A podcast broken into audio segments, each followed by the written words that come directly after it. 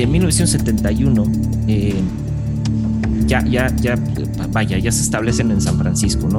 Viajan más o menos como alrededor de 100, 100 miembros de Indianápolis a San Francisco. Eh, y en 1971, ya establecido en San, Francisco, lo que hace es que Jones compra una sinagoga, en, además de la sede en San Francisco, compra en Los Ángeles una sinagoga para establecer una segunda sede.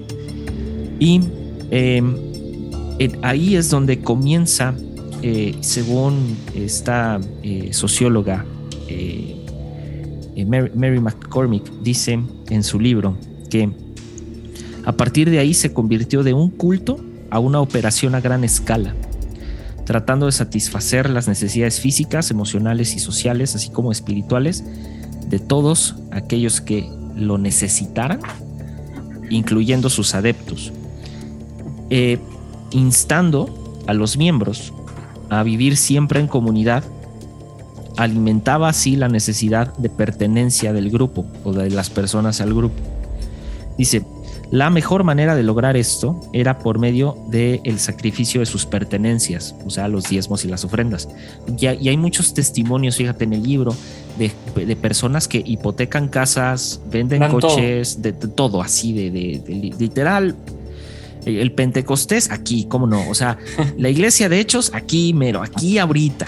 Entonces, eh, y dice que, eh, parte de estar en esta comunidad o uno de los requisitos para pertenecer, porque juegan mucho con el sentido de la pertenencia, en especial en esta, en esta secta, eh, para pertenecer o poder estar en esta comunidad se requerían, además del diezmo y las ofrendas, largas horas de servicio, recurriendo así a la privación del sueño.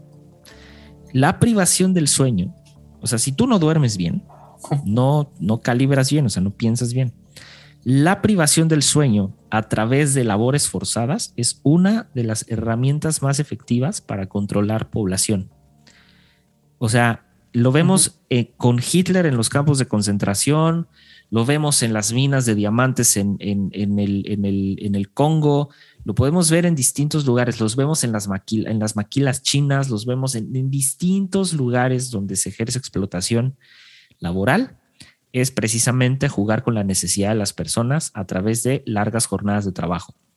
Pero aquí en especial, aquí es por un sentido de pertenencia.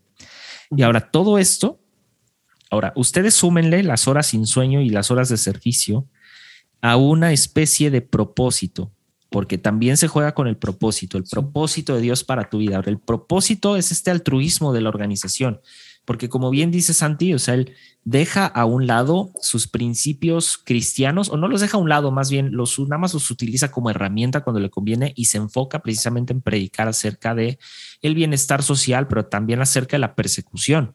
O sea, y, y súmenle porque, ok, dirán, no, pues qué mala onda que no los dejaba dormir. No, pero no los dejaba dormir o, recurría a, las largas horas de sueño, perdón, a las largas horas de trabajo y sin, sin dormir.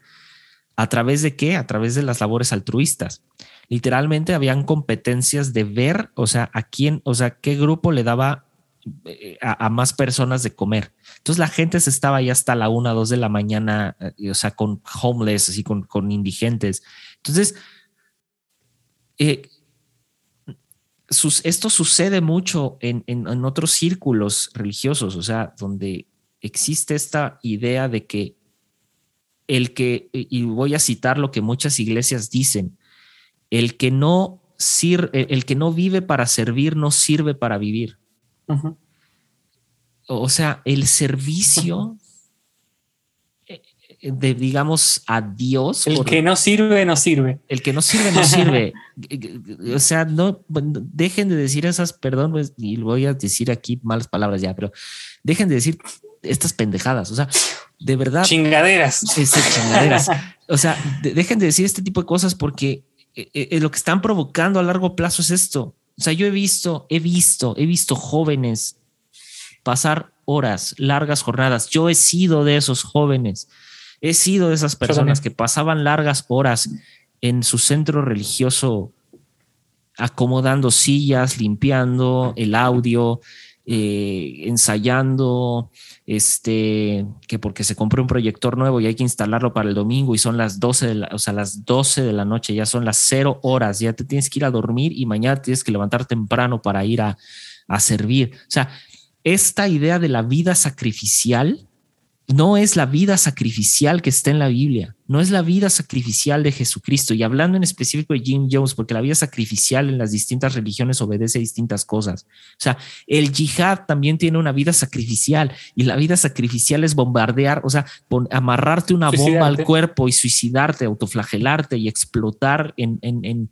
en, en una plaza pública. O sea, la idea del sacrificio y, esta también idea de que sin sacrificio no hay victoria y este tipo de cosas, a ver, quítense, esas son pajas mentales, dijeron en Argentina, o sea, no hagan eso, porque le, enseñan a la gente que la vida sacrificial es el sentido de la vida. Y no es así, el sentido de la vida es tan amplio que los filósofos más grandes aún no lo resuelven y no lo pudieron resolver. O sea, no hagan eso. Entonces, Imagínate, o sea, imagínense esto, o sea, alguien que de pronto llegue y les dice, por una buena causa vale la pena desvelarse, por una buena causa supriman sus sueños, sus necesidades básicas. Ariel López lo decía en el primer episodio cuando hablábamos acerca de Paul Schaefer y Colonia de Dignidad. O sea, la privación de las necesidades básicas hace que el líder sectario tome posesión de las necesidades básicas. Una de las necesidades básicas del ser humano es dormir. Si yo tomo posesión de eso, yo tengo tu vida por completo. Si yo tomo tus posesiones materiales, tengo tu vida por completo. Porque en un mundo capitalista, ¿verdad? Donde el dinero es una herramienta para que el mundo funcione, si yo tomo eso, estoy controlando toda tu, narrativa de vida. Entonces, surge, surge esto y me llama mucho la atención cómo está a Mary McCormick, lo, lo pone tan claro. Ahora, hablaba Santi sobre que sostuvo relaciones sexuales con distintas mujeres. Pues ahí va. Eh, y, hombres. y, hombres. acotando un poquito. Eh, en 1972, eh, el periódico, más bien la revista, no, sí, el periódico, San Francisco Examiner, publica diversos testimonios en contra de Jim y de su iglesia, desatando, ahora sí, o magnificando la obsesión de Jones por eh, resucitar a los muertos, porque en estos documentos hablaba sobre la, farsa detrás de las sanidades, la farsa detrás del levantamiento de muertos. Y Jones comienza toda una campaña para levantar muertos. O sea, evidentemente todo está, estaba planeado, eran actores y eso se empezó a descubrir un poco después pero tenía esta obsesión por la muerte, tenía esta obsesión por, por el, las sanidades y el resucitar gente. pero no conforme con eso, eh, Jones toma una medida que hace muy poco tiempo una iglesia en Estados Unidos volvió a tomar, que fue eh, armar o ponerle eh, armas de fuego a sus servidores dentro de los templos. ¿Hace poco pasó? Hace poco pasó, hace unos meses y por ahí eh, también los siguientes los dejo en la descripción. De hecho, lo platiqué con David López también en hablando en, un episodio que tuve con él. Hablábamos de este pastor que eh, le instruyó a, sus diáconos, a sus sugieres que estaban a las afueras de la iglesia por el tema de la comunidad LGBT, eh, empezó a incitar a sus servidores y a aquellos que tuvieran armas de fuego en no dudar de dispararle a un homosexual. Ay, Dios. Eh, Conciencia Media también, si, si no me equivoco, Conciencia Podcast hizo, eh, no sé si un pronunciamiento o si bien no sé si sacó un episodio, pero también lo llegó a comentar. Andy de Conciencia lo, comentó también. que podríamos incluso hablar en un futuro de este pastor, pero lo, lo, hablamos con David López, también se los dejo, les dejo ahí la nota en la descripción del episodio, pero sucedió hace, si no me equivoco, a lo mucho debe tener un año de, esto. Pero un pastor, un pastor en Estados Unidos, evidentemente en el Bible Belt, ¿verdad? Porque no hay modo en el que suceda en otro lado, en el sur de los Estados Unidos hizo, hizo esto. O sea, eh, pero el antecedente más reciente de ujieres o de eh, servidores armados en una iglesia cristiana es este, Jim Jones que a raíz de los ocho, como tú decías, de estos, eh, los ocho miembros que abandonan el templo, comienza a comprar armas de fuego. Y en 1973, eh, la iglesia crece a, aproximadamente 2.500, 3.000 miembros, de los cuales surge una élite, una élite formada únicamente por mujeres jóvenes blancas, rubias, eh, muy white en este asunto. Este, y eh, está citando otra vez a Mary McCormick, es que de este libro saqué un friego de cosas. Este Mary McCormick dice, en su libro, dice, el círculo de Jim Jones, el círculo más cercano, eh, sostenían el mensaje y la manipulación al comportarse y ser un eco de la personalidad y los discursos de Jim.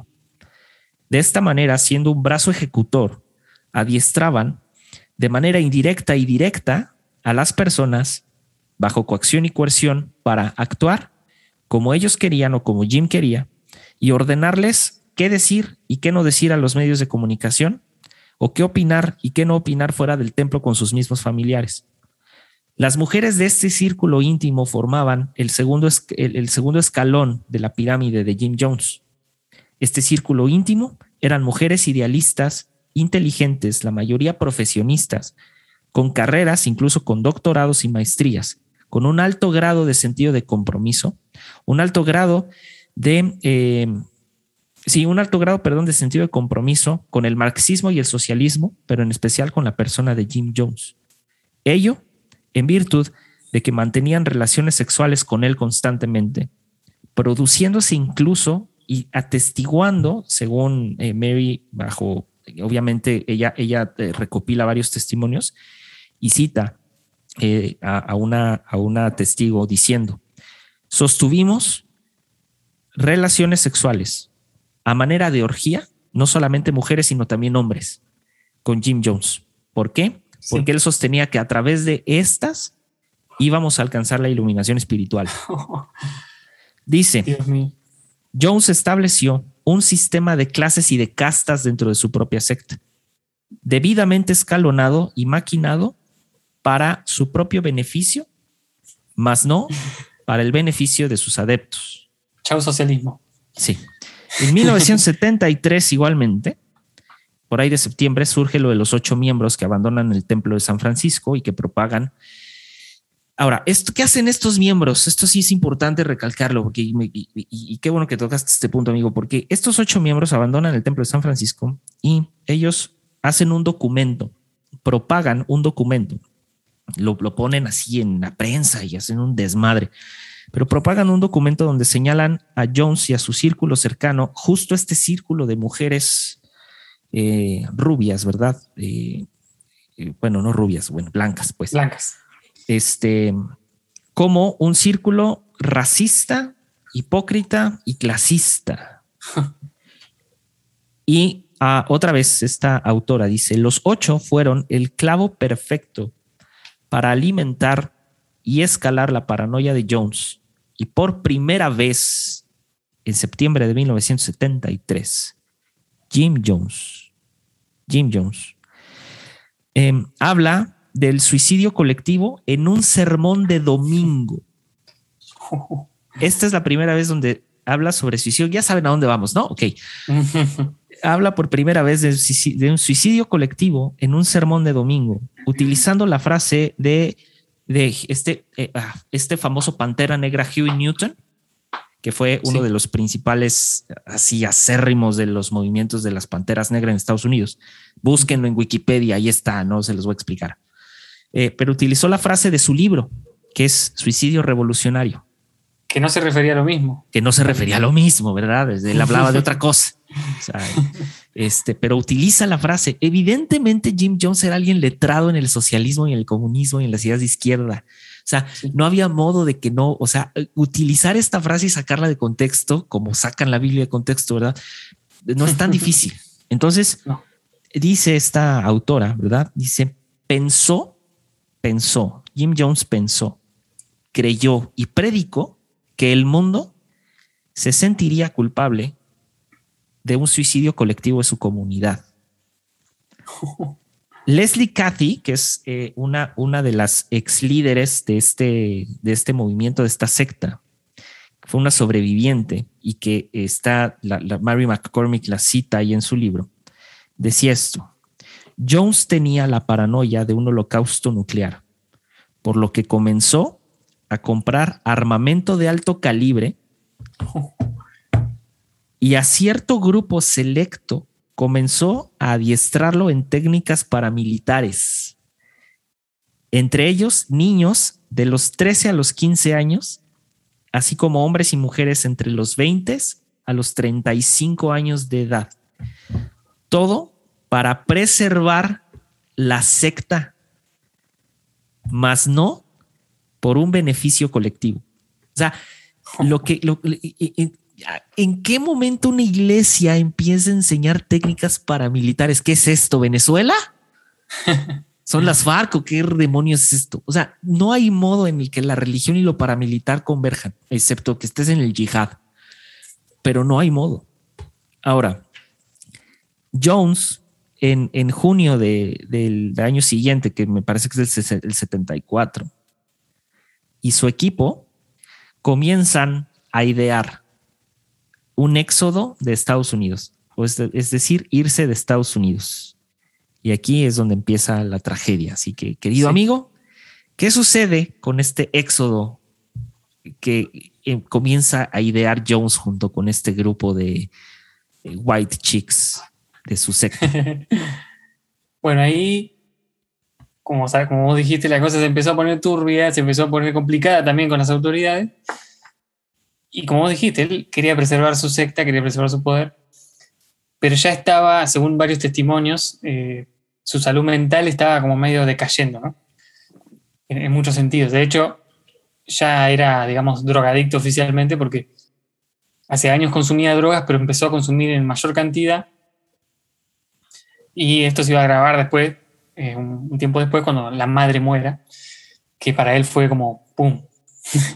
Claro un punto de quiebre. Cabe, cabe destacar que la madre, bueno, se cree, porque no está debidamente fundamentado, pero se cree que desde chico la madre le estuvo metiendo la idea constantemente de que Jones era alguien especial, sí. de que tenía una conexión especial con la divinidad. O sea, ella papás no hagan esto. O sea, nada más sean, sean honestos con quienes tienen como hijo. Y, mi, madre tiene una frase y, siempre que, que, eh, y me acuerdo, y una vez alguien le preguntó, ¿no? De, de, en mis tiempos cuando era un cristiano bien portado, ¿verdad? Alguien un día le dijo a mi mamá o le preguntaron a mis papás de cómo, cómo le hicieron como papás, ¿no?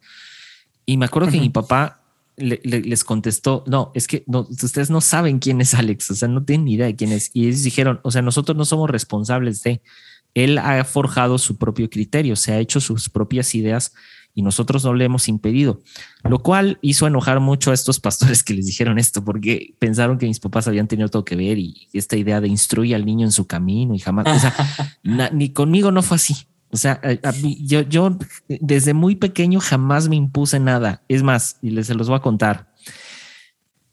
Primero, yo nací a los seis meses de gestación porque saqué la mano. O sea, desde ahí todo mal. No pueden. Arrancaste mal. Arranqué mal. O sea, ya arranqué con un puño afuera. Al arranqué al revés. O sea, saqué un puño, saqué el puño, literal salí. O sea, saqué el, ¿saben qué es eso? Eso es, eso es como, eh, yo, a los nueve meses, no, yo antes, con permiso, bye. O sea, eh, eh, primero eso. Segundo, digo, te estimo, para que entiendan. Encima el número seis, ¿no? Ándale, ¿no? Encima el número seis, ¿no? Bueno, luego, el, el no conforme con ello, cuando estaba muy pequeño, cuando estaba más chico, yo normalmente, digamos, siempre como que nunca dejé que mis papás me, impusieran algo, incluso desde la vestimenta. O sea, que de pronto cuando eres chico, ¿verdad? Cuando eres muy niño, obviamente los papás escogen qué te vas a poner. No es como ahorita que si quieres salir con una eh, playera color eh, verde fosforescente, no pasa nada en ese entonces los papás decían qué oso y entonces te vestían de distintas formas y ellos escogían tus, tu, ropa. Yo a los 3, 4 años de edad yo les decía, no, yo no me quiero poner eso. O sea, yo desde muy pequeño no me dejé imponer absolutamente nada. y a la fecha, entonces, eh, no hagan eso. O sea, de verdad, padres de familia, no soy padre de familia, no tengo el gusto de ser padre de familia, algún día lo seré. Pero eh, si algo he visto, en especial con líderes de iglesia, en especial y sobre todo aquellos que heredan las plazas pastorales, no hay nada de malo en heredarlas, nada más heredenlas bien y sigan con el buen trabajo que hicieron sus padres. O si sus padres hicieron un mal trabajo, no sigan con ese mal trabajo. Pero decirle a los, a los a los hijos que son especiales, que Dios les ha dado una gracia especial y que Dios los tiene en la palma de su mano. Y esas cosas no ayudan al desarrollo de los niños. Lo único que están haciendo es construyendo personalidades narcisistas. Eso es lo que están haciendo. Construyendo pequeños Jim Jones, digo, no a esta magnitud, espero, ¿verdad? pero lo que están haciendo es esto. O sea, la, mamá de Jim Jones sostuvo su personaje, sostuvo su personalidad sectaria, su personalidad de líder de culto. O sea, para que vean que sí, todo empieza desde casa. Entonces, mi, mi mamá tiene una frase que siempre normalmente se la dice a los, a los papás cuando platica con ellos, etcétera, porque hubo un tiempo en el que mis papás daban consejería pastoral y normalmente les decían: Ustedes tienen que estar conscientes de quiénes tienen como hijos. Y a veces, como hijos, o sea, tenemos, y ella lo dijo así, tenemos unos hijos de la chingada. Dice, pero, pero se corrigen solos. O sea, mi madre siempre optó y mi madre, y que la amo, o sea, es una excelente abogada, maestra en derecho penal. O sea, e, ella entiende muy bien de, las, de, lo que sucede patológicamente hablando alrededor de lo, del, del, del delito o de la comisión de los delitos. Ella insiste en que, como lo hemos dicho Santi y yo en este podcast, cáguenla, cáguenla bien, pero lo más importante es que una vez que la cagaron y que entienden que la cagaron, rectifiquen. Esa es la diferencia entre alguien como Jim Jones y alguien que se desenvuelve en, la, en, un entorno social normal. O sea, no es el equivocarse, es simplemente el que me equivoqué, corrijo. Jim Jones no fue así. Jim Jones se equivocó una vez y se siguió equivocando y se siguió equivocando y se siguió equivocando. ¿Por qué? Porque tenía que sostener su personalidad, una personalidad creada desde el seno familiar, desde sus padres. Ahora sí, amigo, continúa. Perdón. Y también eh, hubo un pastor cuando él fue a la iglesia pentecostal que le dijo que Dios lo iba a usar grandemente, iba a hacer grandes cosas con su vida. Este, oh, todo mal. O sea, pasa, pasa con los padres, a, vos te pasó también, y a mí me, pasó también. Sí, sí. De esas profecías que te. y siendo honestos, hacer cosas grandes, o sea, yo, yo lo he entendido de distintas maneras. ¿Qué? ¿No? Ajá, o sea, es que hacer cosas grandes, estar destinado, esta idea de la predestinación para hacer cosas grandes, no tiene absolutamente nada que ver con pararse en un púlpito, con predicar, con eso es una, eso son consecuencias de decisiones. O sea, la gente que se para a predicar en un púlpito es o por una alta fidelidad a la organización, una alta fidelidad al pastorado, pero no es una alta fidelidad a Dios como tal. O sea, la gente que termina predicando en su iglesia es porque está al lado del pastor. O sea, no, no, no hay otra forma, porque hay gente mucho más preparada afuera que no predica. Y es más, en el grupo de los podcasters, y a Santi y a mí nos consta, hay, o sea, hay gente que en teología le da la vuelta a cualquier pastor, a cualquier pastor, que en teología le da la vuelta a un buen de gente y no está predicando hacen podcast desde su trinchera, claro, y, emiten buenos mensajes. Ahí tenemos a Teo Cotidiana, tenemos por otro lado perspectivas de fe, tenemos, o sea, tenemos varios. está, también Luminares Podcast. Hay varios que sostienen esta, este mensaje todavía cristiano, contrario a lo que Santi y yo hacemos en nuestros, en este podcast y en los propios. Eh, exvangelizamos. Exvangelizamos, es decir, nosotros nos vale madre. Eh, eh, pero que que cuando los lees, ¿verdad? Sobre todo a mí Teo, Cotidiana y es más cancionero cristiano también. Cancionero cristiano te iba a decir. Eh, eh, estos dos que, todavía tienen esta, este fervor y que es admirable, de verdad, es admirable, que tienen todavía este fervor de decir, ah, esto es la fe, en esto es en lo que tenemos que, esto es lo que tenemos, esto es lo que Jesús quiso que hiciéramos. Sí. Están lejos, digo, si predican en sus iglesias, qué padre, pero están lejos, lejos, lejos, lejos, lejos de, de que de, ser como el resto de los predicadores. O sea, yo sé que ellos, a lo mejor, eh, o me imagino que ellos a lo mejor en, su pasado tenían un gran deseo de predicar, ¿verdad? De un gran deseo de compartir eh, en un púlpito. lo cual es una meta loable, o sea, es una meta eh, que si se hace con el corazón correcto está bien. Y citando a Jesiah Hansen hace muchos años, ¿verdad? Él tenía una frase hace tiempo que es eh, que, que, que, seas famoso por predicar el evangelio es irrelevante, pero predicar el evangelio para ser famoso, eso es asqueroso. Sí. Y eso es lo que muchos hacen. Esa es de las razones por las cuales, y hablando ahora sí de mi evangelización, yo dejé, dejé de hacer podcast cristiano. Porque dije, no, o sea, no quiero ser esta persona que sea reconocida por, y lo citábamos hace rato, Santi, porque qué unción, qué mensaje, qué, ¿sabes? Guácala. So, continuemos. Ay, me, me trae tantos malos recuerdos. Suéltalo. Suéltalo. Como que a veces, eh, justo hablábamos con, con, mi esposa de esto, cuando se termina el hechizo del, del, ¿cómo decirlo? De lo espiritual cristianoide, cuando se termina ese hechizo y empezás a pensar por vos mismo, te das cuenta que cuántas cosas que estaban ahí te, manipulaban como si fueras una marioneta eh, mentalmente e interiormente. Pero bueno, siguiendo con Johnstown, resulta que va, da este paso, este Jim da este paso con su gente de llevarse a casi mil personas a la loma, como decimos en Argentina, a la loma del Quinoto. Qué bonito. A la Guayana. A la Guayana. A la Guayana, que bueno, está ahí arriba, acá en Sudamérica, eh, limítrofe con Brasil, Venezuela y, Surinam, creo que. La, la, costa atlántica de Sudamérica. Sí. Ahí llevó a su gente, que, dato no menor, era un país eh, con gobierno socialista que le dio la posibilidad a él. Él obviamente no era un tipo, no era, digamos, tonto, sino que sabía manejar la política claramente. Quizá hubiese sido un político muy hábil.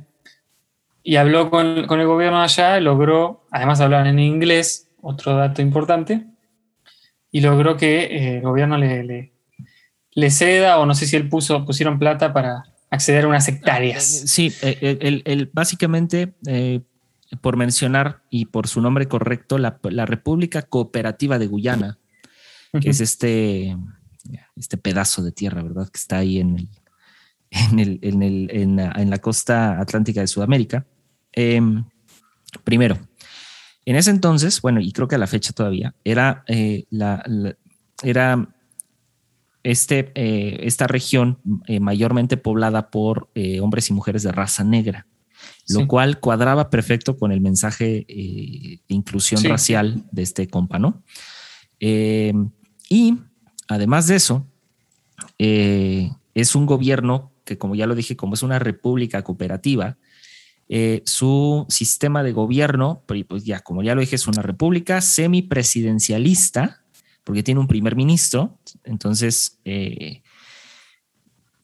y con una política eh, enfocada o un gobierno socialista, que a la fecha tiene un gobierno socialista, y que en especial es un país que ofrece dos cosas básicamente.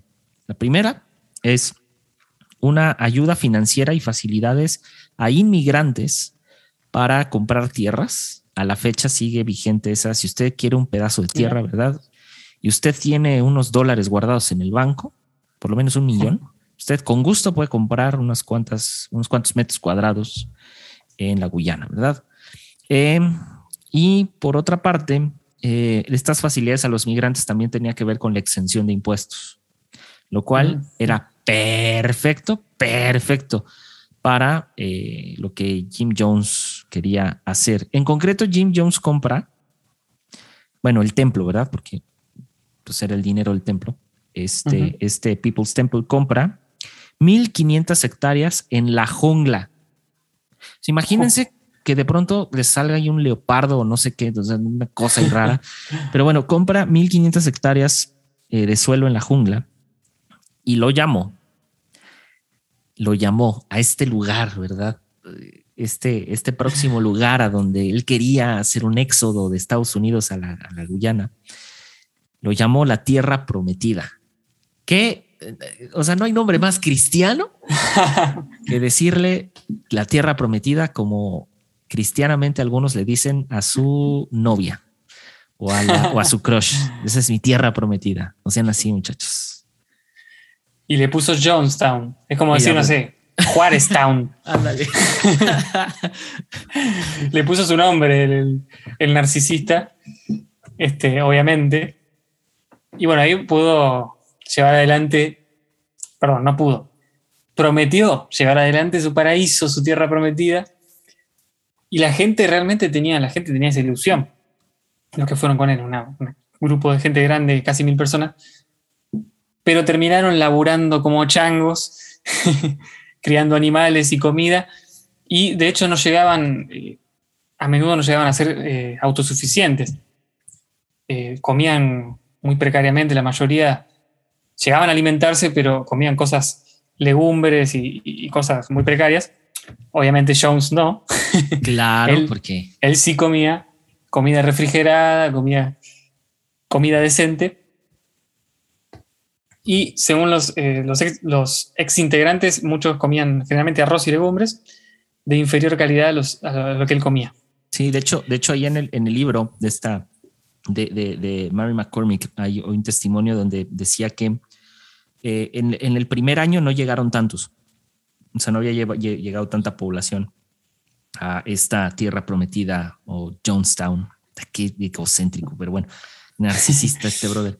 Este, sí, o sea, en 1974 comienza la construcción y se va un pequeño grupo a, a esta región, a, como dices, a trabajar en la construcción de, esta, de este hipertemplo, este, porque la, intención no nada más era construir una comunidad, que además, dicho sea de paso, comienza como una, eh, como un, proyecto agrícola, o sea, comenzó siendo como una, una, idea de, de, eh, de, un, de, terrenos autosustentables y que podrían proporcionar alimento a, la, a Guyana.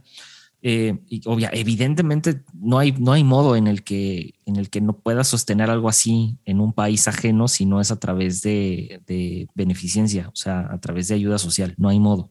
Entonces, eh, sí, en el 74, o sea, comienza la construcción eh, y la idea de Jones era que en un periodo de 10 años se pudiera trasladar a toda la congregación, o sea, eran más de 5 mil personas ya en ese entonces.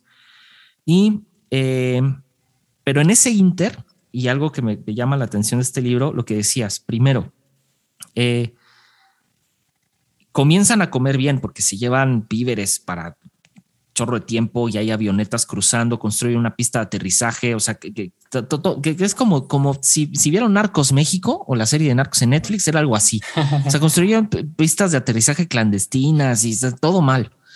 Este, pero algo que, comenzó a hacer eh, Jones en ese, en ese periodo es que como todavía tenía esta paranoia de que lo iban a perseguir y que el gobierno de Estados Unidos estaba sobre, o sea, sobre él, eh, Jones empieza a llevar a cabo simulacros de suicidio.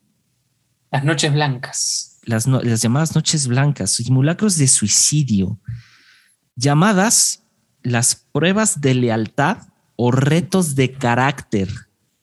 Ah, o sea, Híjole, ya me iba a meter ahorita a citar a alguien que tiene esta frase del reto de carácter, pero en especial a un grupo que acostumbra a subir montañas.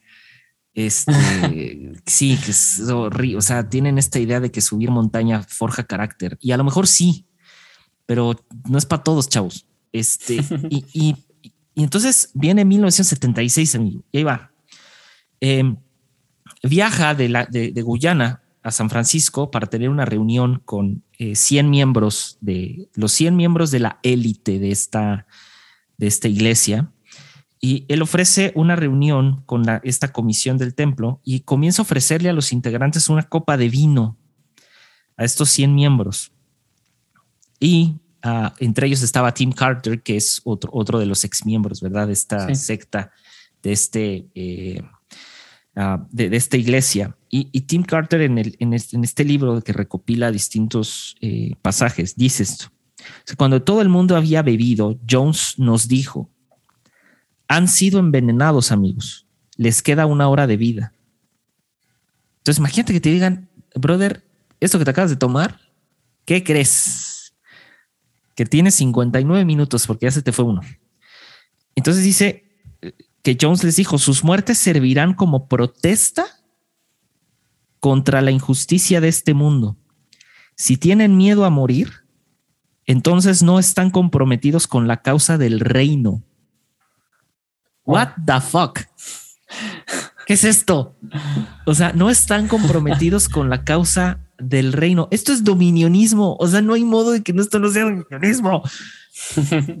No conforme con esto, evidentemente después aquí es donde, donde, donde Jones les dice, no, hombre, no, no es cierto. O sea, no, no, no, no tenía veneno. era broma. Era, broma, era, ¿sabes? O sea, este, y yo, yo, yo en ese momento sí, sí, sí estaría dispuesto a meterle una bala en la cabeza a este brother. Perdón, pero, o sea, yo sí disfruto mi vida. No sé ustedes, amigos que me están escuchando, pero esta sería la peor forma de morir. O sea, la peor forma de morir es que alguien de pronto te diga, ¿qué crees? Que lo que te acabas de tomar tiene, tiene, tiene un veneno, tiene veneno de ratas.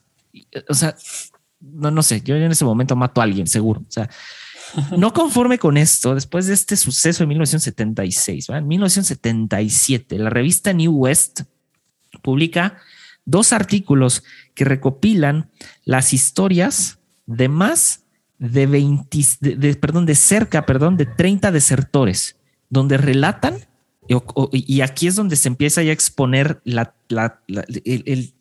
lo asqueroso de este, The People's Church, o como lo quieran llamar. Eh, es donde relatan, uno, tratos inhumanos a su persona. Entre ellos, se les prohibía ir al baño durante reuniones, se les prohibía incluso la ingesta de agua, ayunos prolongados, tortura física y psicológica, incluso homicidios. O sea, Jim Jones ya tenía muertitos antes de la gran tragedia. Ya se hablaba de más de 10 homicidios dentro de la secta. Ahora, esto es 1977. Esto llega a la Fiscalía de los Estados Unidos, abren una investigación, pero rechazan, o sea, se sobresee el asunto, rechazan el, caso por falta de pruebas.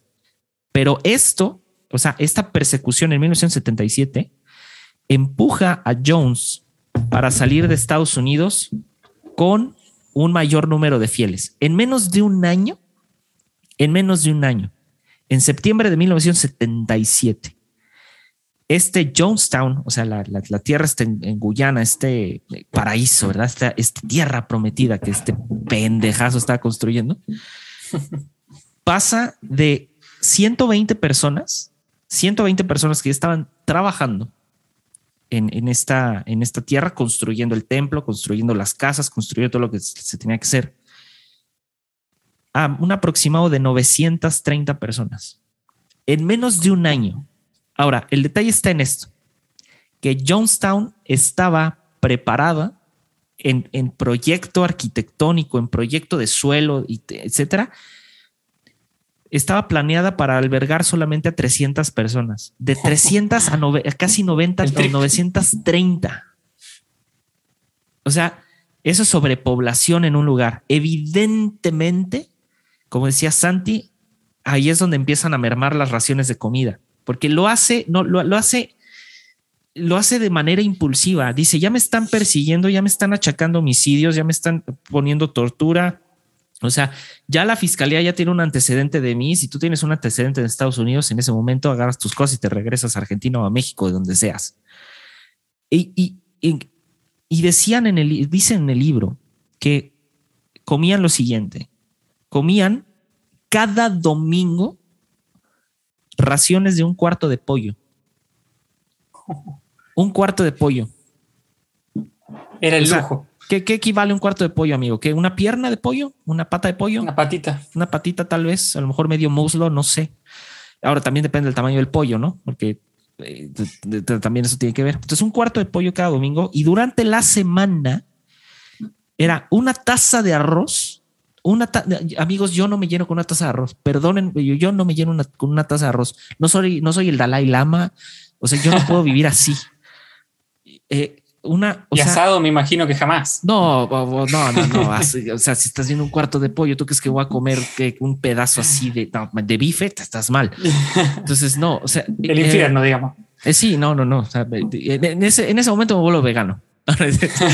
este, eh, y una taza de arroz, galletas saladas, o sea, lo que viene siendo, ah, no sé, en Argentina que sean, la, o sea, que es el equivalente, ajá, bizcochitos, o aquí en México, las saladitas, ¿verdad? De, que, conocidas eh, como aquellos también que se da en la Santa Cena, ¿verdad? O sea, comían eso. Y además, eh, ay, Dios mío, qué horror. Y agua, agua de sabor, que eso más adelante tiene una gran relevancia. Eh, porque eso sí, tenían Kool-Aid para aventar para arriba. Tenían una ración de Kool-Aid que no tienen idea. Del agua de sabor, aquí no va a hacer falta, dijo Jones. no conforme con eso, eh, em, empezaron a circular documentos donde existía una alta exigencia en los trabajos, incluso a deshoras, o sea, el mismo modelo, ¿no? Una alza en los conflictos entre, entre, entre adeptos debido a la falta de descanso. Y el calor. Y el calor, o sea, además el calor. Eh, y luego comenzó a implementar Jones en el septiembre de 1977, bueno, más o menos por esas fechas, simulacros de evacuación masiva por si los encontraban. Simulacros de evacuación. ¿Cómo evacúas a 930 personas de un territorio como Guyana, súper chiquito?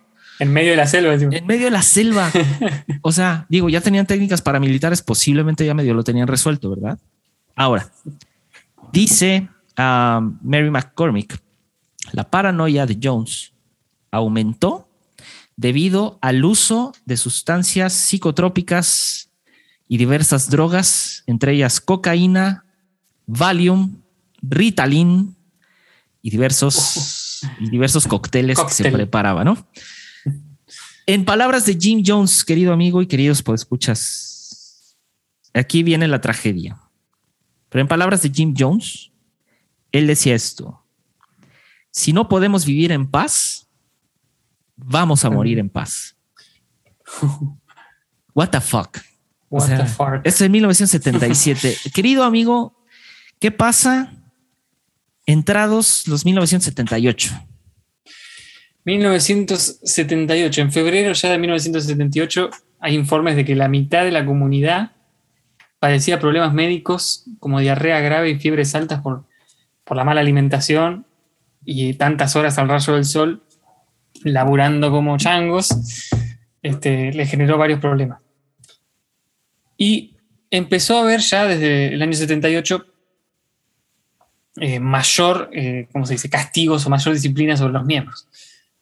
Los miembros que se los consideraba que tenían algunos problemas disciplinarios, se los encerraba en una caja de madera de 2,5 metros por un metro y los que intentaban escapar se los drogaba y después se los metía en la caja para hacer también tortura psicológica y física, ¿no? Y ahí empezaron también varios problemas. No tengo el, mes exacto, sí, creo que fue en el año 78, de la muerte de la madre. Ajá, sí. No sé si tú lo tienes. No, no, pero sí es en el 78.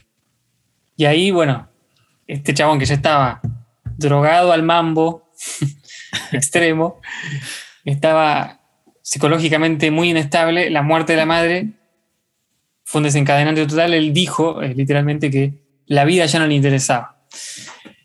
Y ahí empezó ya a, hacerse más seguido esto de las noches blancas, donde los simulacros se hacían cada vez más constantemente.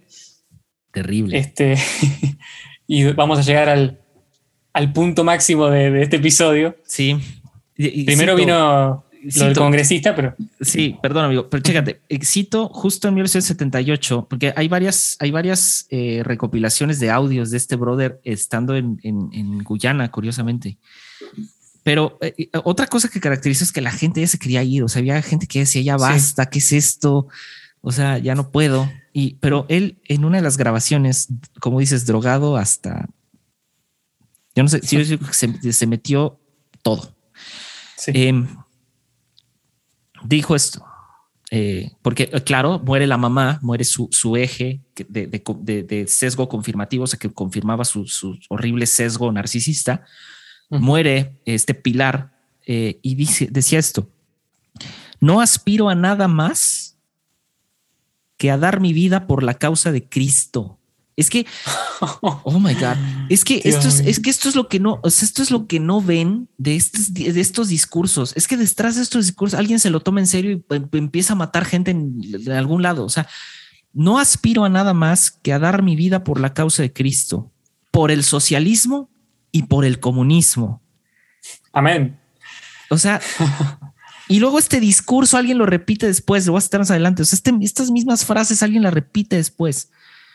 Ahora, otra vez, viene, viene, muere la madre, sucede todo, o sea, empiezan los conflictos, la gente empieza a estar inconforme, no hay gobierno, porque evidentemente no hay gobierno en una cosa como esta. Y um, eh, esta, eh, otra vez, es, esta autora, eh, Mary McCormick, dice en su libro, Jim y sus adeptos creían verdaderamente que podían cambiar el mundo, sin embargo sus conflictos internos impedían que ellos pudieran cambiar. Jim se aprovecha de estas ideas.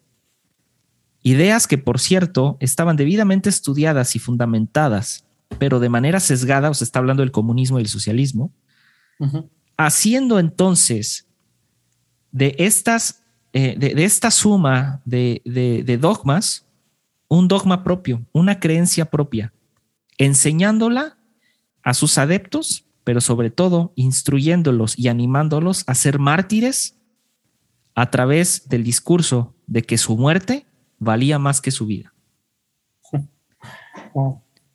¿Qué sigue, amigo? ¿Qué sigue en esta historia?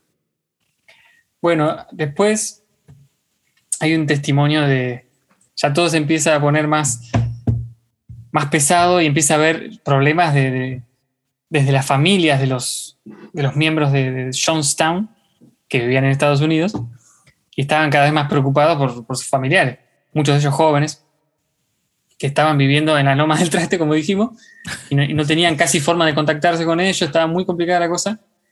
Y Estados Unidos, el gobierno de Estados Unidos empieza a tener que intervenir.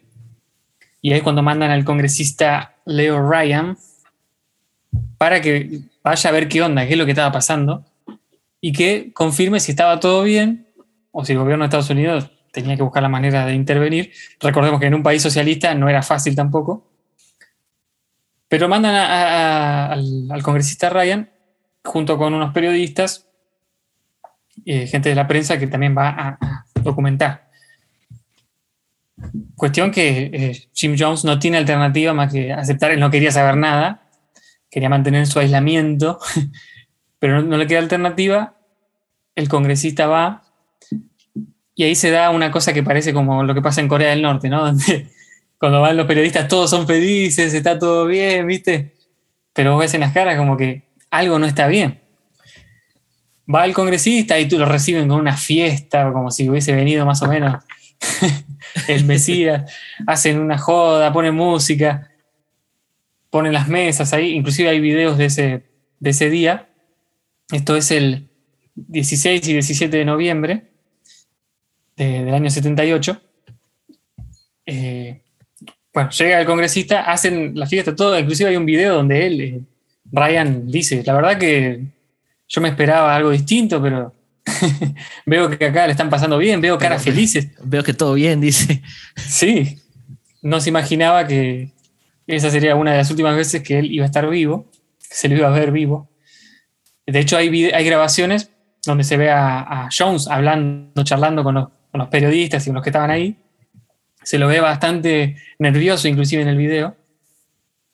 Se nota que probablemente estaba drogado también, siempre con sus gafas, pero realmente estaba incómodo, ¿no?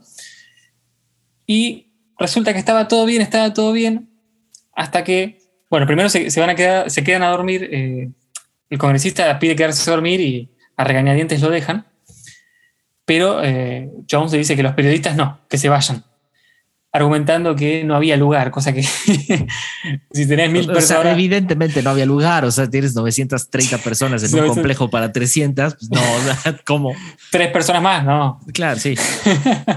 bueno, las manda las personas a la raja, pero el congresista lo deja quedarse. Al día siguiente, cuando en, las mesas, cuando estaban comiendo, el, congresista y, los que estaban con él se mezclan entre la gente para charlar con la gente, ver qué onda. Y él eh, recibe por medio de papelitos o medio secretamente, le llegan de una docena de personas eh, mensajes que se querían ir a la miércoles de ahí, se querían rajar.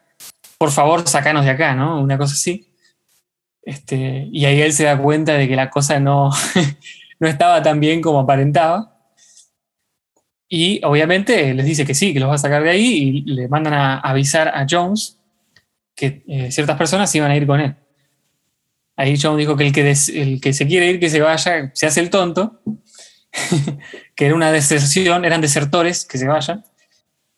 Y ocurre eh, el primer momento de la masacre, de la tragedia, mejor dicho, cuando Ryan se quiere ir en, ese aeropuerto del lugar que se llamaba eh, Port Kaituma, se quiere ir ahí con su gente y bueno, eh, Jones manda gente a, que tiroteen.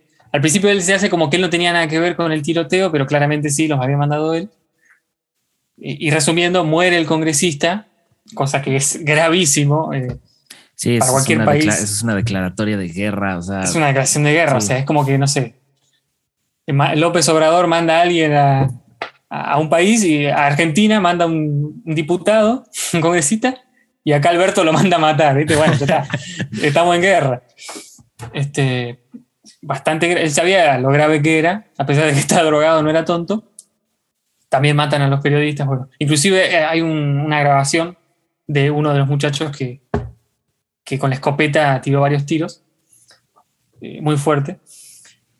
Y ahí Jones eh, desata toda su locura, reúne a su gente, les dice, otra vez volviendo con la persecutoria, con la paranoia, les dice que claramente, y probablemente tenía razón, seguramente tenía razón, iba a venir eh, gente del gobierno de Estados Unidos, el FBI, mismo del ejército de Guyana, porque esto ya afectaba la política interior del país, iban a venir a desmantelar la secta, los iban a, se iban a llevar a sus hijos, le dice él. Eh, Inclusive hay fragmentos de, lo que él dice, de su discurso final, que están grabados. Y ahorita los vamos a citar para que se sí, sí, por favor. Bueno, si querés, cítalos primero. No, eh, o sea, dando un contexto, sucede esto en la pista de aterrizaje. antes de, subir al avión, matan al congresista matan a algunos de los eh, eh, seguidores que, que, quieren huir de la secta, que si no me equivoco son aproximadamente como siete personas o seis personas que dijeron... Nunca pudieron irse. Ya basta, que es esto? Que nunca pudieron irse, que creo que solo sobrevivieron dos reporteros, si no me equivoco. Eh, algo así, dos o tres reporteros son los que quedan vivos. Uno de ellos va... camina hacia, hacia Georgetown, que es el pueblo más cercano de Guyana, y pide auxilio a las, a las autoridades. Ahora, esto sucede en un lapso de horas, no, es como que estaba cerca, ¿verdad? Que tienes que atravesar la jungla. Recordemos que la pista de aterrizaje está en medio de la jungla, eh, porque era una pista de aterrizaje propia del complejo que estaba construyendo eh, Jim Jones. Eh, y, entonces consiguen de alguna manera llegar a la civilización, llegar a, una tierra más segura y comienzan a pedir ayuda. Ahí es donde empieza eh, pues se hace más fuerte la paranoia. O sea, yo creo que Jim, Jim Jones entiende que acaba de matar a un congresista y acaba de matar reporteros extranjeros. O sea, la BBC, CNN, o sea, de los medios de comunicación más, más fuertes y pesados. Se fue la mierda, digamos. Se fue, sí, sí, sí. O sea, en ese momento, por más drogado que estuviera, ahí dijo, ya, ya valió madre. Entonces, eh, Jim Jones eh, hace, ah, Dios, por ponerlo en, términos concretos, ¿verdad? Comienza a dar, eh, a dar diversos discursos, pero se reúne con un grupo selecto de líderes a planear un suicidio colectivo, un suicidio masivo. Y lo hace a través de preparar eh, unas aguas locas como dijéramos en México. Contexto, las aguas locas en México son, eh, tú tomas un, uno de estos eh, recipientes, ¿verdad? De agua de 5 litros o un garrafón o un bidón o que sea grande, ¿verdad? le, rebajas un poco de agua, por lo menos a la mitad, y entonces todas las botellas que te encuentres en casa, ya sea de ron, de vodka, de lo que sea, o un destilado de, de, agave, ¿verdad? Que es como un jarabe, destilado de agave llamado Tonayan. Es un licor que venden en cualquier tienda de conveniencia aquí en México que te cuesta alrededor de 30 pesos, si no me equivoco, que sabe horrible y esa cosa te deja ciego. este, tú lo, se lo echas al garrafón y luego le echas unos sobrecitos de Kool-Aid o de cualquier este, eh, polvo de que haga agua de sabor. Lo revuelves. mexicanos. Lo revuelves si tienes unas aguas locas bien sabrosas, lo cual te va a dar una cruda asquerosa al siguiente día, una resaca horrible. Pero esas son las aguas locas. Ahora, Jim Jones, eh, junto con este grupo, pues prepara una especie de aguas locas, pero en lugar de utilizar vodka, tequila, este, ron, whisky, lo que sea, incluso Tonayan, no, decide utilizar cianuro. Cianuro con Kool-Aid de uva. ¿Cómo no? Y, es en serio, si era Kool-Aid de uva, pero no es broma. Si era Kool-Aid de uva. Eh, y eh, comienza eh, a decir esto, básicamente, entre, entre otras cosas. Jim comienza su discurso con esto. independientemente de toda la paranoia, ¿verdad? Porque empieza a decirle a la gente que los van a empezar a perseguir. Evidentemente no le dice a la gente sobre la muerte de, de los, vaya, de, sus invitados. Pero empieza con esto. Dice, tomen, tomen la poción como solían tomarla los antiguos griegos y marchen tranquilos, porque esto no es un suicidio, es un acto revolucionario. Si no podemos vivir en paz, moriremos en paz tomen, beban, no, no, sentirán convulsiones. Tomen la poción antes de que sea demasiado tarde y marchen. Marchen y no teman a la muerte. Oh my God. Luego, uno de los adeptos se le escucha en una, un fragmento diciendo y repitiendo uno de los discursos de Jim Jones. No aspiro a nada más que a, que a dar mi vida por la causa de Cristo, por la causa del socialismo y del comunismo, como dijera nuestro querido padre Jim Jones. Y luego, Jim Jones se le escucha en otra grabación diciendo, Señor, o sea, refiriéndose a Jesucristo, a quien sea, Señor, toma nuestras vidas, nos entregamos por completo a ti. Estamos cansados de este mundo tan injusto. Esto no es un suicidio, es un acto revolucionario en protesta de las condiciones de este mundo tan inhumano. Oh my God, qué, asco. Este, ahora, Jones, eh, ¿qué, provoca esto? Primero, la muerte de 913 personas. Incluyendo 250 niños, ¿no? 653 adultos 260 niños. Wow. O sea, lo de los niños es homicidio. Sí. Todo lo demás. Sí, sí, llanamente es un homicidio. Que los niños no saben que se están tomando. La Kool-Aid de uva con cianuro. Ah, pero hay un informe final por parte del Congreso de los Estados Unidos que sí me gustaría citarlo aquí. Eh, porque el gobierno de los Estados Unidos, ah, más o menos eh, un par de semanas, si no me equivoco, después de esta tragedia, avisados por el ejército de Guyana, porque el ejército llega tarde, la policía de Guyana y el ejército llegan tarde. Eh, el gobierno de los Estados Unidos recoge los cuerpos, obviamente eh, se los llevan como pueden y, no vas a hacer la autopsia de 913 personas, es inviable, pero hacen, hacen, hacen 100 autopsias, 100 autopsias, de las cuales se revela lo siguiente. Primero, las, causas de muerte de Jim, eh, de Jim Jones y de otras dos personas cercanas a él que se creen que es su enfermera, la que le administraba los, las, las drogas y sus cócteles horribles, y la otra persona se cree que era una de sus amantes. Pero estas tres personas, o sea, las, las dos mujeres y Jim, no mueren por el envenenamiento del cianuro, sino mueren por heridas de bala. Jim Jones muere por una herida de bala en la cabeza. El resto Pero no se sabe, ¿no? Sí, o sea, no se sabe si fue, si fue, si, si, si, se suicidó o alguien más le disparó. Eso a la fecha no se sabe, pero mueren estas tres personas por heridas de bala. Luego, el resto de los 97 cuerpos por ingesta y comprobado por ingesta de Kool-Aid de uva con cianuro. Ahora, en este informe final del, eh, dado por el Congreso de los Estados Unidos en colaboración con el FBI, dice esto. Jonestown se convirtió, o se, se, se convirtió en un referente de estudio de sectas y grupos coactivos coercitivos alrededor del mundo y a la fecha lo sigue siendo. Está ampliamente documentado y a la, fe, y, a la fecha sigue siendo motivo de constante investigación en virtud de que, si bien los hechos han sido debidamente esclarecidos, todavía existe una mística y un misterio detrás que a la fecha no se conoce. El informe final revela lo siguiente. Dice, Jones ah, formó una secta cristiana bajo eh, la instrucción bíblica, predicando las enseñanzas de Cristo, pero al mismo tiempo, ah, con actividades propias de cualquier iglesia tradicional, pero al mismo tiempo con un enfoque socialista y comunista y autodestructivo.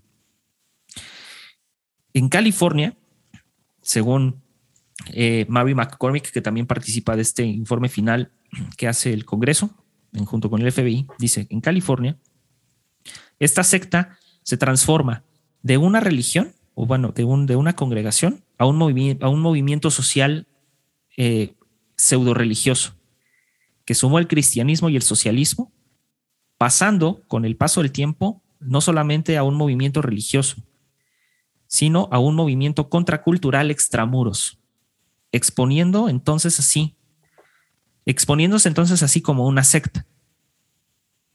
Se convierte después en un culto cuando eh, se trasladan a Guyana, saliendo así del radar del gobierno con plena libertad de acción y con plena, ah, con plena libertad de coacción y predicación, proclamando un mensaje sin restricción alguna o crítica de por medio. Porque evidentemente Guyana no sabía qué estaba pasando. En palabras de Jim Jones eh, y de diversos audios que están disponibles, cuando sucede esta tragedia, este eh, suicidio colectivo, dijo esto, muramos con dignidad, entreguemos nuestras vidas con dignidad, sin llanto y sin pena alguna. Por favor, callen aquellos histéricos que están protestando en contra de lo que vamos a hacer. Así no muere nuestra gente, esta no es la manera de morir de un seguidor de Cristo socialista comunista. Cuarto punto del informe. Concluye que Jones es el único responsable de estas muertes y no como en algún punto lo hizo ver el FBI, queriendo hacer corresponsables a cada uno de los adeptos.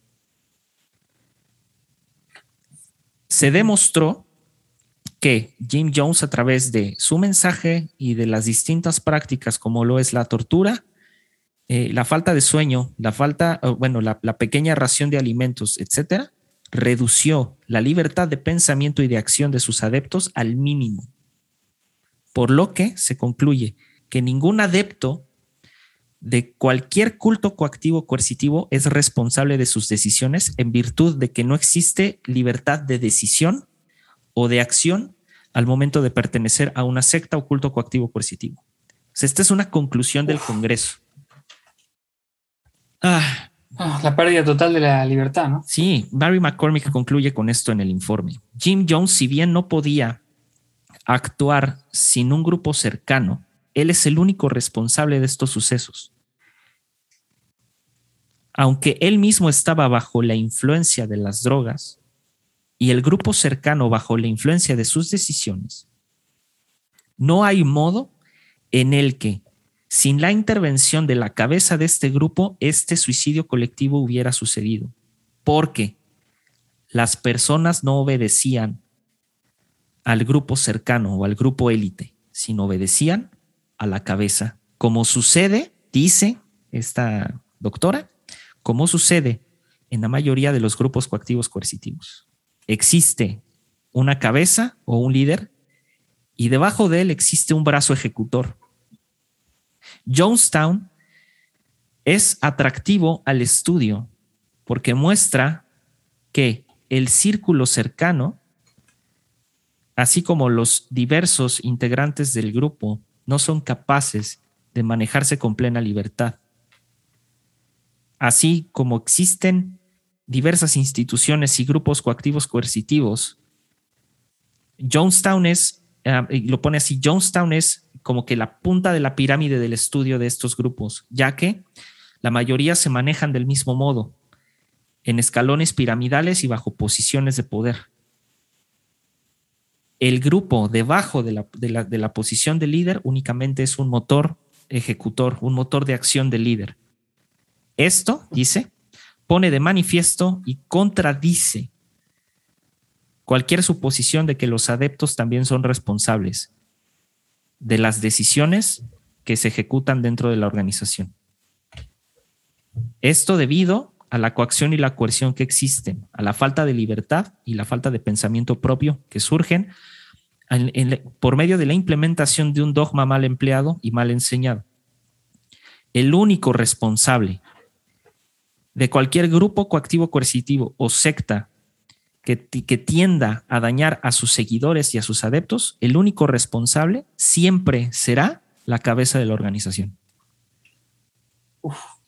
O sea, estas son las conclusiones del Congreso de los Estados Unidos con ayuda de Mary McCormick y todo un grupo del FBI. Cualquier argumento que me quieran poner de que, pues es que la gente es responsable, pues ¿para qué se meten? Pues ¿cómo que para qué se meten? Se están jugando con la necesidad de las personas la gente carece de sentido común y opera con una plena falta de libertad. Amigo. Qué loco, me, estaba pensando cuando decías eso, en los nazis también, o mucha gente, ¿no? Que salvando la distancia, porque estos no, hicieron daño a nadie más que ellos mismos, ¿no? Pero como eh, otras personas fueron eh, coercionadas para, para infligir mal a otros, ¿no? ¿Y, hasta qué, y en qué medida juzgar eso? Bueno, ese es un debate, me imagino, en el derecho, un debate antiguo ya. ¿Cómo se juzga ese tipo de casos, no? Pues sucede que no hay. Mira, platicaba con eh, ayer en la noche con nuestros amigos de la Cizaña Podcast. Ahí sigan los amigos, la verdad tienen muy buen contenido. Buenísimo. Muy buen contenido. Eh, la Cizaña, platicaron con ellos. Alguien les preguntó sobre o más bien, alguien, alguien les pidió que, hablaran sobre la ley antisectas en México, que en Argentina creo que, si no me equivoco, están por tener o también están en el proceso de una legislación. Ahí luego te informo.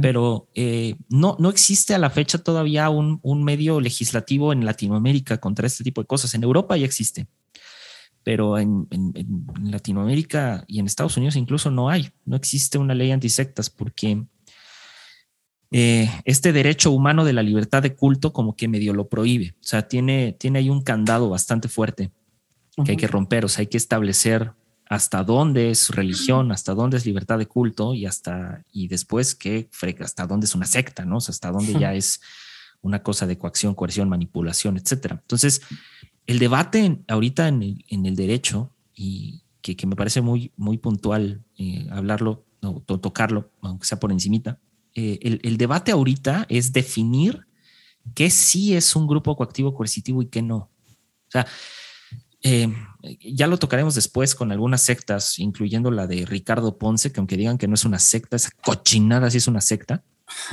este, pero que, fue lo que desató aquí en, en México la ley antisectas. O sea, sucede que, que la libertad de culto y también eh, los derechos que existen, en, digo, referentes a libertad de culto, pero en el sentido de la, capacidad que se necesita para ser eh, líder de alguna religión o de algún culto, en México es nula. O sea, en México tú puedes tener secundaria trunca, los estudios secundarios truncos y ser pastor sin problemas.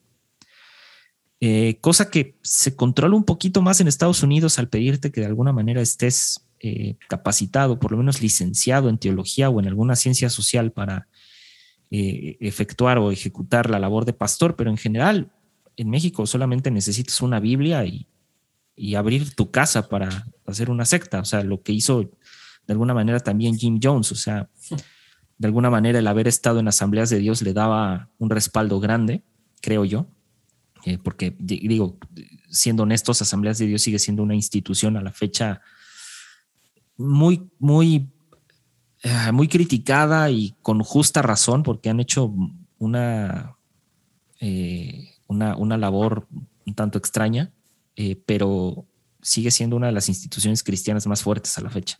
Entonces, el tema aquí en México, y yo creo que el tema en Latinoamérica y el tema a tratar en los, en los siguientes años, porque no, no, no veo ni cerca que esto se vaya a aprobar en este año o el, el, año que viene, pero el tema ahorita es, vamos a definir qué es un grupo coactivo coercitivo.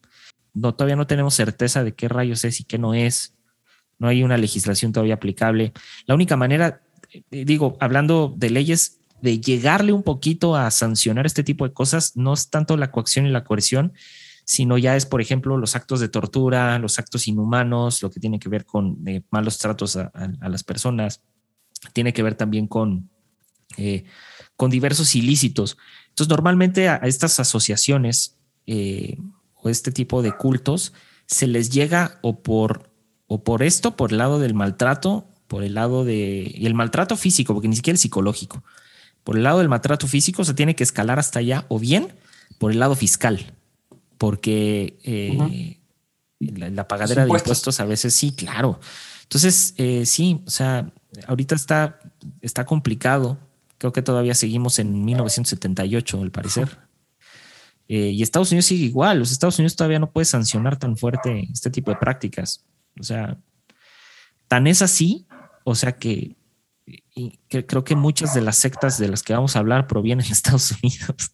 Sí. O sea, y la libertad para comprar armas. Sí, o sea, el NRA y todo eso ya es difícil. O sea, y, y, luego muchas de estas sectas se sostienen justamente bajo la compra de armas, o sea, se sostienen bajo este tipo de cosas.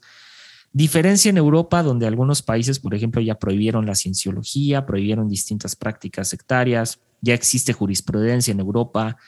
Eh, de hecho, en la Suprema Corte de España, si no me equivoco, en 1998 o 1999, no me acuerdo, bueno, ahí tengo el dato en una de sus sentencias dice que una cosa es practicar una religión eh, de, manera respetuosa, pero otra muy diferente es llevar el dogma y, la, y, la, y el culto a, a nivel extramuros.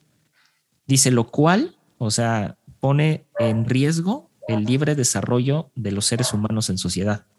A ese grado llegó la Suprema Corte de España. O sea, decir que esta cosa de evangelizar, muchachos, está mal. o sea, del proselitismo y de este tipo de cosas es como de no, chavos. O sea, eh, su religión es para adentro. O sea, de las cuatro paredes hacia adentro.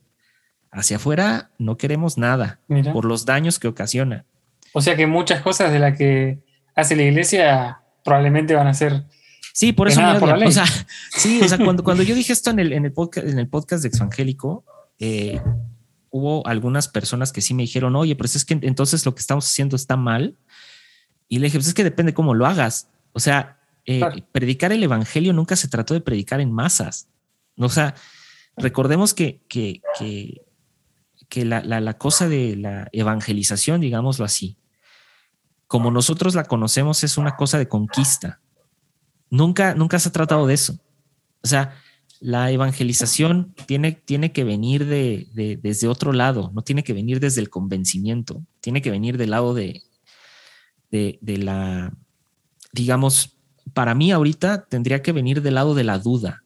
Es decir, si alguien llega y te pregunta, dale, pero tú no, no, no, llegues a montar un espectáculo teatral en una plaza pública haciendo alusión de Jesucristo venció a Satanás, ¿no? O sea, Jesucristo venció a la, muerte en la cruz, lo cual está bien, o sea, está bien que creamos en eso, no tengo ningún problema, pero no montes un espectáculo tan tétrico, porque, o sea, de hecho, en Europa, muchas de las prácticas cristianas como esas, eh, e incluso hablarles a los niños de, por ejemplo, de la idea del bien y el mal a través de Satanás y, Dios, eh, ya está medio tomado en cuenta como maltrato infantil.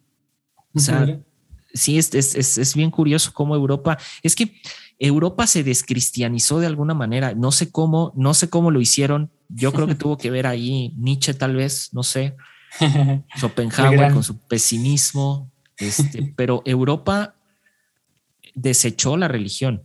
La experiencia.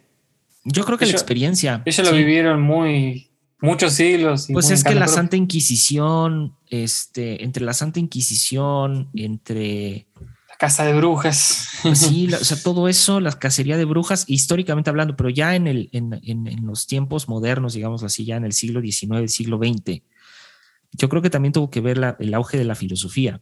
O sea, eh, porque digo, aunque la filosofía viene desde los griegos, desde Roma, desde, creo que el, el es más, tal, tal vez el, el, surgimiento de la masonería, porque la masonería, su, su que también ah, valdría la pena hablar sobre los masones, este, la, la, masonería surge en Francia. O sea, la masonería no es norteamericana como mucha gente cree. La masonería era un grupo de albañiles, literalmente era un grupo de albañiles y constructores de la época que querían filosofar, es lo que querían hacer, encontrar una virtud, es lo que quisieron hacer siempre y es lo que han querido hacer siempre.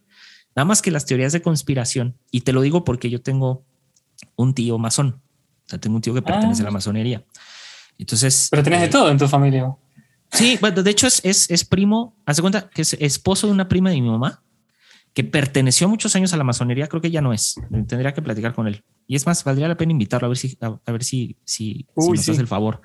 Pero él tiene, de hecho, ah, no sé si lo tengo aquí, espérame. No, no lo tengo aquí. Yo tengo el manual del aprendiz masón. Por acá lo tengo. Ahí luego lo posteo.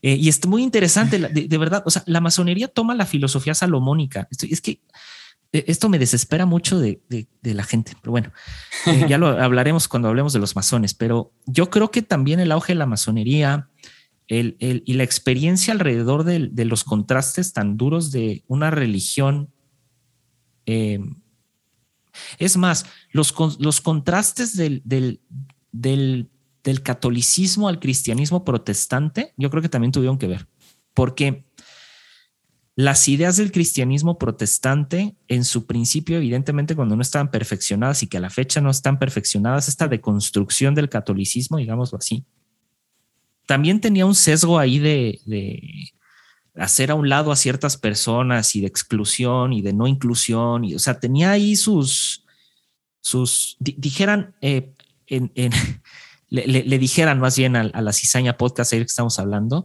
su sesgo de revancha.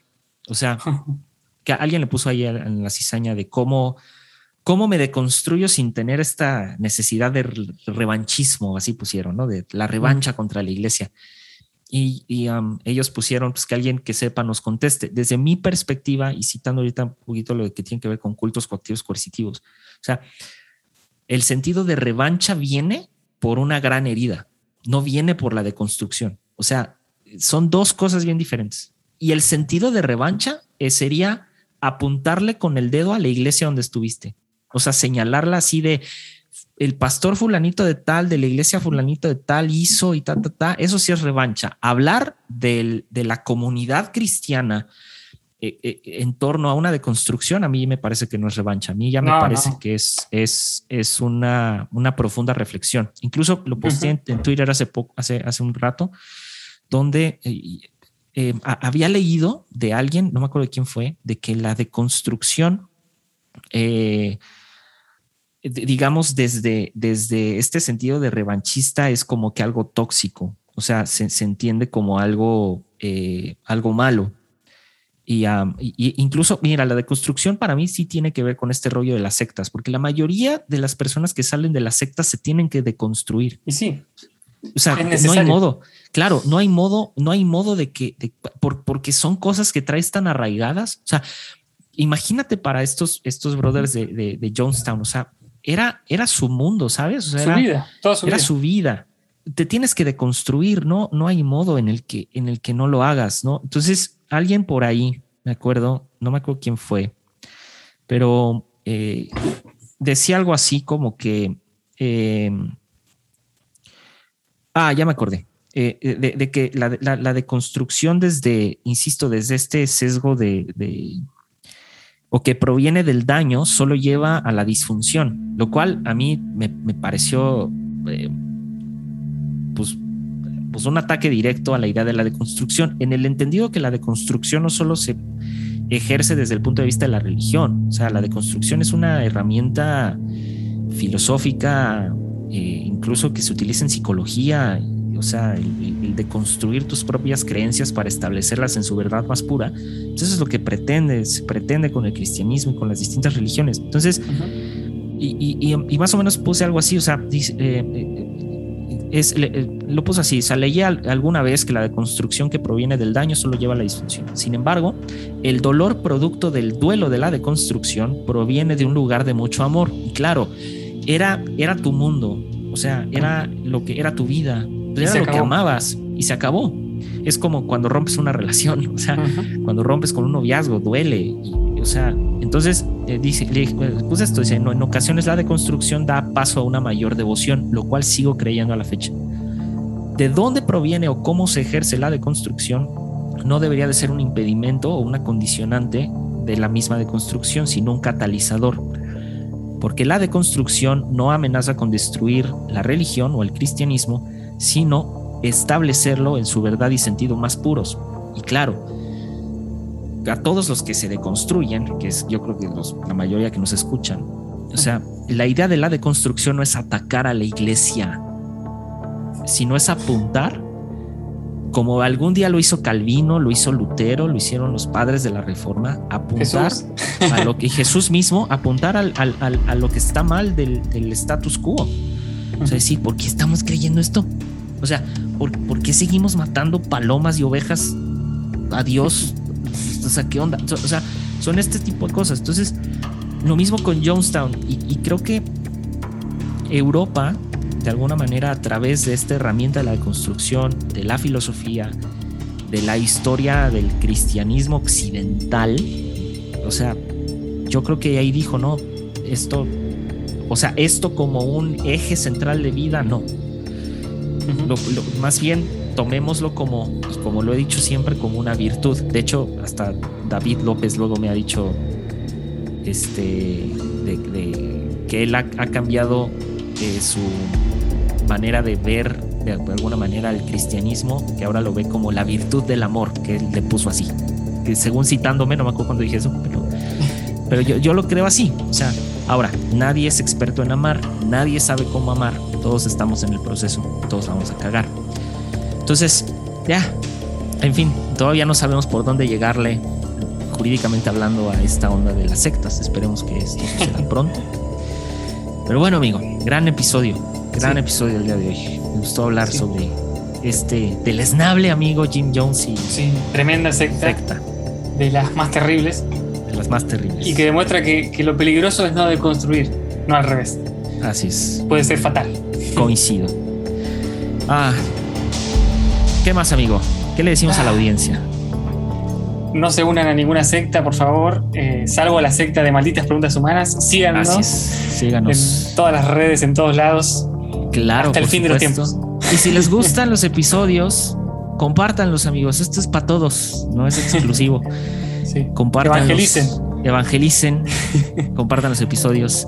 Y una vez más, a deconstruir, carajo, dijera Santi. Nos vemos en la que viene, amigos. Y esto ha sido todo por hoy. Chao. Chao, chao.